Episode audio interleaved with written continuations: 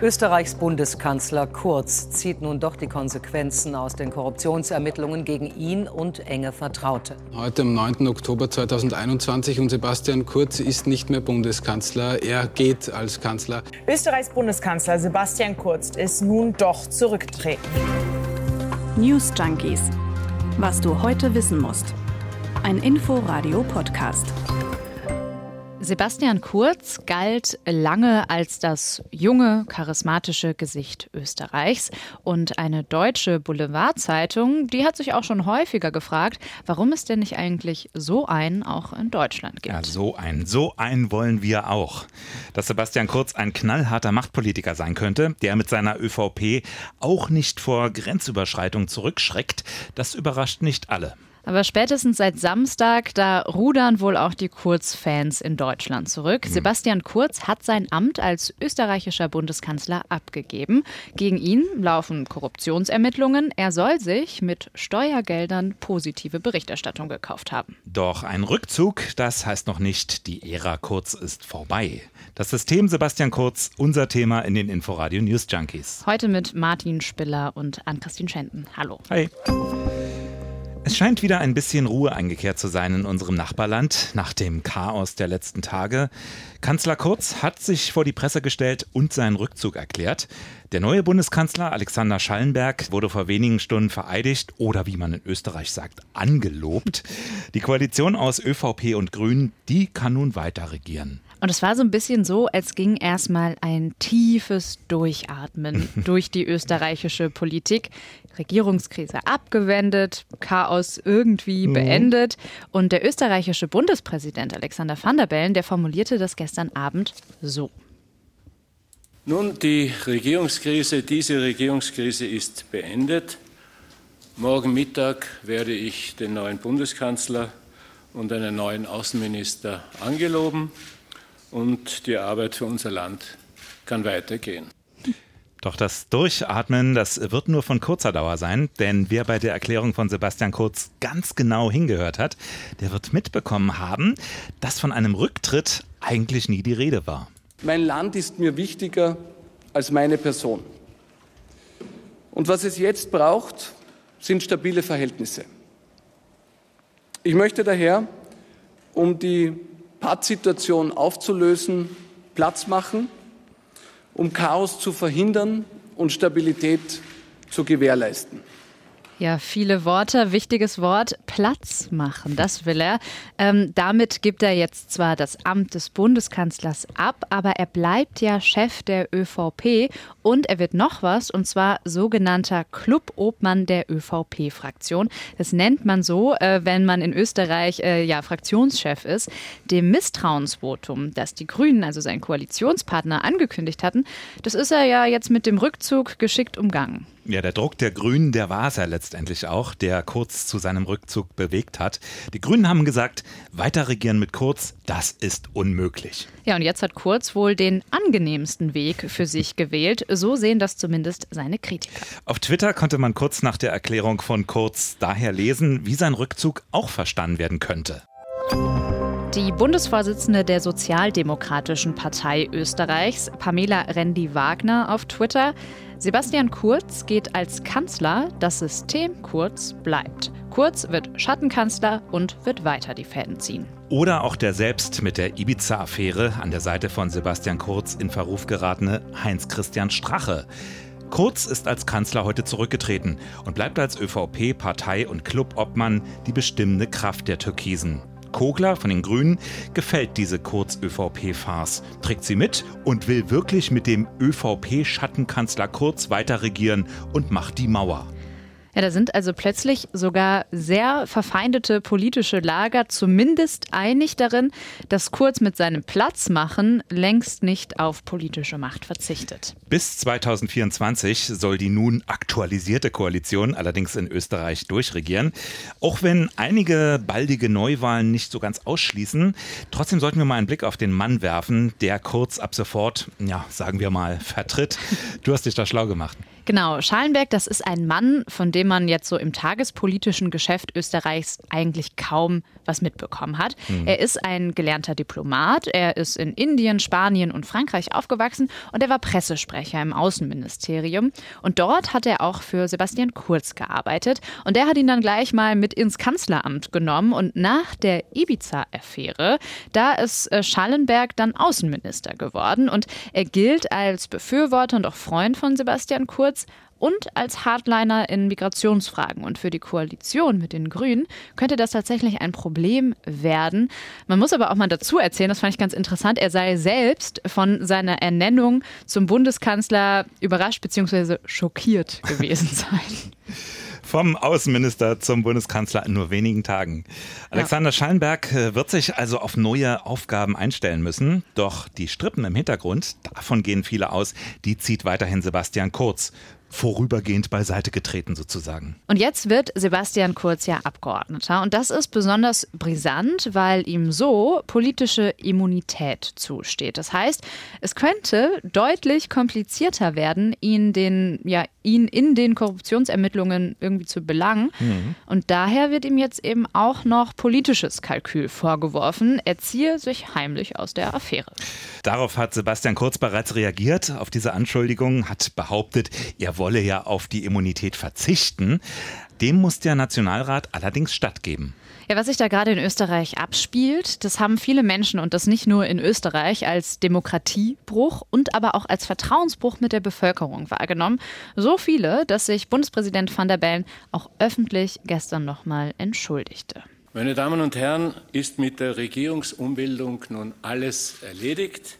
Ist deswegen alles in bester Ordnung? Nein ist es nicht. Denn in den letzten Tagen ist einmal mehr das Vertrauen der Bürgerinnen und Bürger in die Politik erschüttert worden, massiv erschüttert worden. Ja, fast überall wird der tatsächliche Machtverzicht von Sebastian Kurz angezweifelt. Die Süddeutsche Zeitung etwa, die berichtet von einem dreifachen Supergau. Ein Gau für die Demokratie, ein Gau für den Rechtsstaat, aber auch ein Gau für die Pressefreiheit, da sich gefälschte Umfragen der ÖVP in einer großen österreichischen Tageszeitung wiedergefunden haben sollen. Dazu später mehr. Genau, in Österreich ist die Regierungskrise längst nicht abgewendet. Das mhm. Chaos, das geht weiter und die Grünen, die verzichten jetzt zwar auf das Misstrauensvotum gegen Sebastian Kurz und begrüßen auch diese Zusammenarbeit mit dem neuen Bundeskanzler Schallenberg. In der Opposition wird aber bereits von der SPÖ ein Misstrauensantrag gegen den österreichischen Finanzminister und ÖVP-Mann Blümel vorbereitet. Ja, für die SPÖ ist Blümel der oberste Vertreter des Systems Kurz und einer seiner engsten Vertrauten. Ist also naheliegend, dass die SPÖ nun den Finanzminister angeht, um das System kurz offenzulegen. Ja, und dann sind da ja auch noch die Korruptionsermittlungen gegen Sebastian Kurz und seinen ÖVP-Stab. Und die sind ja auch noch längst nicht erledigt. Also uns hat jetzt vielleicht diese Regierungskrise auch in ihren ganz schnellen Entwicklungen überrascht. Aber wir wissen ja eigentlich spätestens seit Ibiza, Österreichs Regierung, die steht auf wackeligen Beinen. Und das liegt nicht zuletzt an Sebastian Kurz, also diese politische Instabilität, Grenzüberschreitungen, so raue Kommunikation. Dieser Stil von Sebastian Kurz und seiner ÖVP, irgendwie denkt er das Chaos auch schon mit. Und irgendwie ist Sebastian Kurz ja auch so ein seltsam faszinierender Typ. Ne? Schon, also, oder?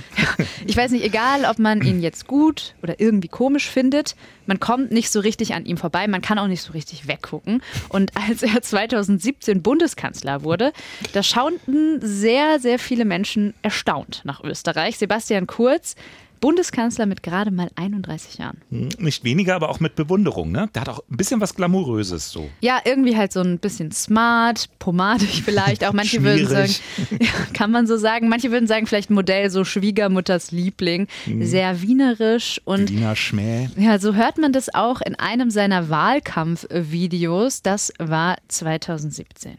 Der einzige Weg für mich war, mich ein Stück weit zu befreien von dem, was die Meinungsumfragen sagen oder was in der Zeitung über mich steht. Hm, Hat er auch gemacht, ne? Im Nachhinein ist das doch genial. Ja. Ein neuer Stil, es ist Zeit, stand da auf den Plakaten. Oder Zeit für Neues. Was da nicht stand, war ÖVP. Ja, und da wird es interessant. Mhm. Da stand nämlich stattdessen Liste Sebastian Kurz, die neue Volkspartei. Das war mal die ÖVP und die hat sich ihm einfach mal regelrecht unterworfen. Das muss ich mal vorstellen. Ein 31-Jähriger, der schafft es, Österreichs große konservative Volkspartei sich quasi zu eigen zu machen. Ja, obwohl er ja mit der alten Partei eigentlich gar nichts mehr zu tun haben wollte. Das war ab jetzt das Team Kurz. Er hatte zuvor schon den damaligen Parteichef abgelöst und nach Hause geschickt. Alles sollte sich jetzt um Sebastian Kurz drehen und alles freute sich auch, dass innerparteiliche Machtkämpfe der Vergangenheit angehören würden. Ja, und heute weiß man irgendwie auch warum. Ja, Tricksereien, Manipulation und bis heute ist die Bundespartei komplett von Kurzleuten besetzt. Das setzte sich dann auch fort bei der Wahl. Kurz wurde als beliebtester Kanzlerkandidat aller Zeiten beschrieben wow, in der Presse. Ja, heute weiß man auch warum. Ja, und damit sind wir auch bei den aktuellen Vorwürfen. Die gefakten Umfragen, die falschen Zahlen, dieses Geschmiere, Bestechungen und mhm. finanziert wurde das ganze ja wohl aus Steuermitteln. So zumindest der Vorwurf der Staatsanwaltschaft. Muss man dazu sagen, allein diese Anzeigen, die sind in Österreich so ungewöhnlich nicht. Auch bekannt als Inseratenkorruption. Mit Steuergeldern finanzierte Anzeigen der Regierung ist in Deutschland unzulässige Wahlwerbung vom Bundesverfassungsgericht auch untersagt. In Österreich ist das aber gang und gäbe, und zwar bei allen Parteien. Vor zehn Jahren, da gab es mal einen Skandal um den SPÖ-Kanzler Feimann. Danach wurde so eine Art Meldepflicht eingeführt. Eigentlich hat sich aber danach nicht wirklich was grundlegend verändert. Peter Pilz ist Journalist und Buchautor und mit dem haben wir kürzlich im Inforadio Vis-à-vis gesprochen. Da fließen jedes Jahr 200 Millionen Euro und mehr im kleinen Land Österreich. Nur an Regierungsinseraten in Medien die hängen an den Medienschläuchen des Bundeskanzleramtes wie schwer Süchtige und die liegen auf der Intensivstation und sehen, dass der Bundeskanzler einen kleinen Hebel in der Hand hat, wo er jederzeit die Inseratenzufuhr abdrehen kann. Man muss dazu sagen, dass Pilz auch mal Politiker war, und zwar am anderen Ende des Spektrums, hat früher auch mal für die Grünen im Nationalrat gesessen. Und er ist jemand, der ja schon gerne auch mal zuspitzt. Das Problem Inseratenkorruption sieht aber zum Beispiel Politikwissenschaftler und Journalist Andy Kaltenbrunner ganz genauso und warnt. Wir sehen auch, dass dadurch ein Abhängigverhältnis besteht. Die EU-Kommission hat in ihrem letzten Länderbericht doch sehr kritisch angemerkt, dass es eine mögliche politische Einflussnahme durch Inseratenpolitik in Österreich gibt. Das ist das Ergebnis der Analyse der EU-Kommission, wo Rechtsstaatlichkeit Probleme haben kann in Österreich. Also dieses System ist bereits in Verruf geraten als eine Gefahr für die Demokratie und Kaltenbrunner, der spricht deshalb auch von Meinungsmanipulation. Weil das nicht Ausgaben irgendwelcher Natur und Wirtschaftsförderung irgendwelcher Natur sind, sondern die doch sehr entscheidend über die Qualität von Öffentlichkeit bestimmen wie gesagt, das System an sich gab es auch schon in früheren Zeiten. Unter Kurz soll aber sehr viel mehr Geld dieser Art ausgegeben worden sein als je zuvor. Und zwar vor allem an die Zeitungen des Medienmoguls Wolfgang Fellner. Dazu gehört auch die Zeitung Österreich und auch die Kronenzeitung, die ist besonders auflagenstark. Ja, die Hauptvorwürfe der Staatsanwaltschaft, die richten sich aber gegen die Fellner Medien. Genau, da waren eine ganze Serien aus den manipulierten Umfragen gestrickt worden, also rund um die Figur Kurz. Immer. Und die wurden auch veröffentlicht. Genau. Und deshalb haben die 17 Chefredakteure von Printmedien des Landes schon mal eine Stellungnahme abgegeben. Die in den Justizunterlagen beschriebenen Zustände sind unethisch, unmoralisch und verwerflich. Medienkonsumenten wurden dadurch getäuscht, der Ruf der Medienbranche beschädigt. Interessant ist in dem Zusammenhang ja auch, wie sich Sebastian Kurz im Kreuzverhör bei ZIP 2, der Hauptnachrichtensendung des ORF, dazu geäußert hat. Gab es eine Gegenleistung? Ich glaube, das sollte man aufklären. Ich gehe davon aus, dass es bei jedem Inserat. Sie wissen von keiner Gegenleistung. Entschuldigung, ich war im Jahr 2016 Außenminister. Glauben Sie ernsthaft, ich habe die Inserate... Dann sagen Sie einfach Nein. Oder dann könnten hoffe, Sie jetzt einfach Nein und ich sagen. Ich hoffe sehr, dass es eine Gegenleistung gab, nämlich Berichterstattung und ein Inserat. Das ist nämlich der Preis, den man bezahlt. Also für ihn ist das ganz selbstverständlich. Wenn man Geld in die Hand nimmt, dann muss es ja auch eine Gegenleistung geben. Ja, es liegt äh, ja vielleicht auch, weiß ich nicht, ein bisschen daran, dass Österreich an Korruption gewöhnt hat. Böse Zungen, die sagen nämlich, kein Politiker in Österreich kann mit einer weißen Weste überhaupt so weit kommen. Barbara Wesel kommentiert in der Deutschen Welle. Wer in Österreich fordert, den Sumpf der Korruption trockenzulegen, macht sich im Grunde lächerlich. Die Freundelwirtschaft hat lange Tradition im Lande und die Nachkriegsgeschichte der Republik ist geprägt von einer endlosen Kette an Skandalen. Es gab Affären um Banken, Casinos, Baugesellschaften oder der Rüstungsbeschaffung und immer ging es dabei um persönliche Bereicherung und zweifelhafte Geldgeschäfte im Wechselspiel zwischen Politik und Wirtschaft. Wo es lange kaum ein Wechselspiel gab, das war ja die Regierung. Also über Jahrzehnte hinweg gab es stabile große Koalitionen aus ÖVP und SPÖ. Die haben sich den Staatsapparat regelrecht aufgeteilt. Es entstanden im Laufe der Jahre enge Verflechtungen. Kein Wunder, dass die Parteien auch heute noch eine so große Rolle spielen in Österreich.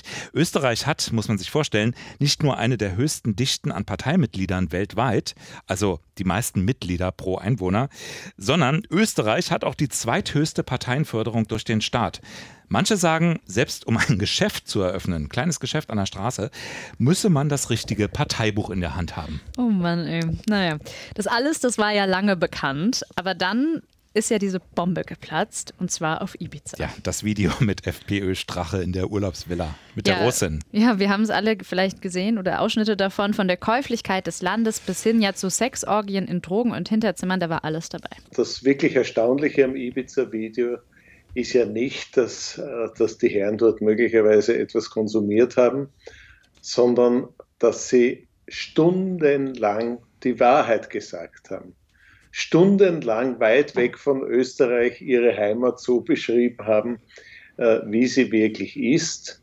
So deutlich, so plastisch und so überzeugend erzählt, hat es aus dem Herzen, aus dem Zentrum einer Bundesregierung noch niemand öffentlich. Ja, der FPÖ liefen aufgrund der Affäre die Wähler davon. Das Problem war nur, das war ja der Koalitionspartner von Sebastian Kurz und seiner ÖVP. Mhm. Die Staatsanwaltschaft nahm Ermittlungen auf und die machten dann auch nicht an der ÖVP Halt. Auch wenn die eben noch versucht hat, die Ermittlungen zu verhindern. Und heraus kam ein unfassbares Ausmaß an Korruption, an Machtmissbrauch, an Schiebereien, schwerste Amtsdelikte. Peter Filzmeier ist äh, Professor für Demokratiestudien und politische Kommunikation unter anderem an der Uni in Graz. Graz. Und der sagt, wenn die Vorwürfe stimmen, dann ist Ibiza dazu im Vergleich eine kleine Insel im Mittelmeer. Ja, und der Publizist Peter Pilze geht sogar noch weiter. Sein Buch heißt kurz das Regime. Österreich sei in einer politischen Notsituation und an den Rand eines autoritären Staates gebracht worden. Sebastian Kurz war der erste Politiker in Österreich, der ernsthaft versucht hat, eine rechtsstaatliche Regierung durch ein Regime zu ersetzen, sagt Pilz, und das im Herzen der EU. Und das sieht auch nicht nur Pilz so. Sein Journalistenkollege Helmut Brandstätter zum Beispiel sagt, Wien ist schon auf dem Weg nach Budapest. Aber erstmal gilt an der Hofburg. Die Regierungskrise ist beendet. Die Arbeit für unser Land kann weitergehen. Als wäre nie was gewesen.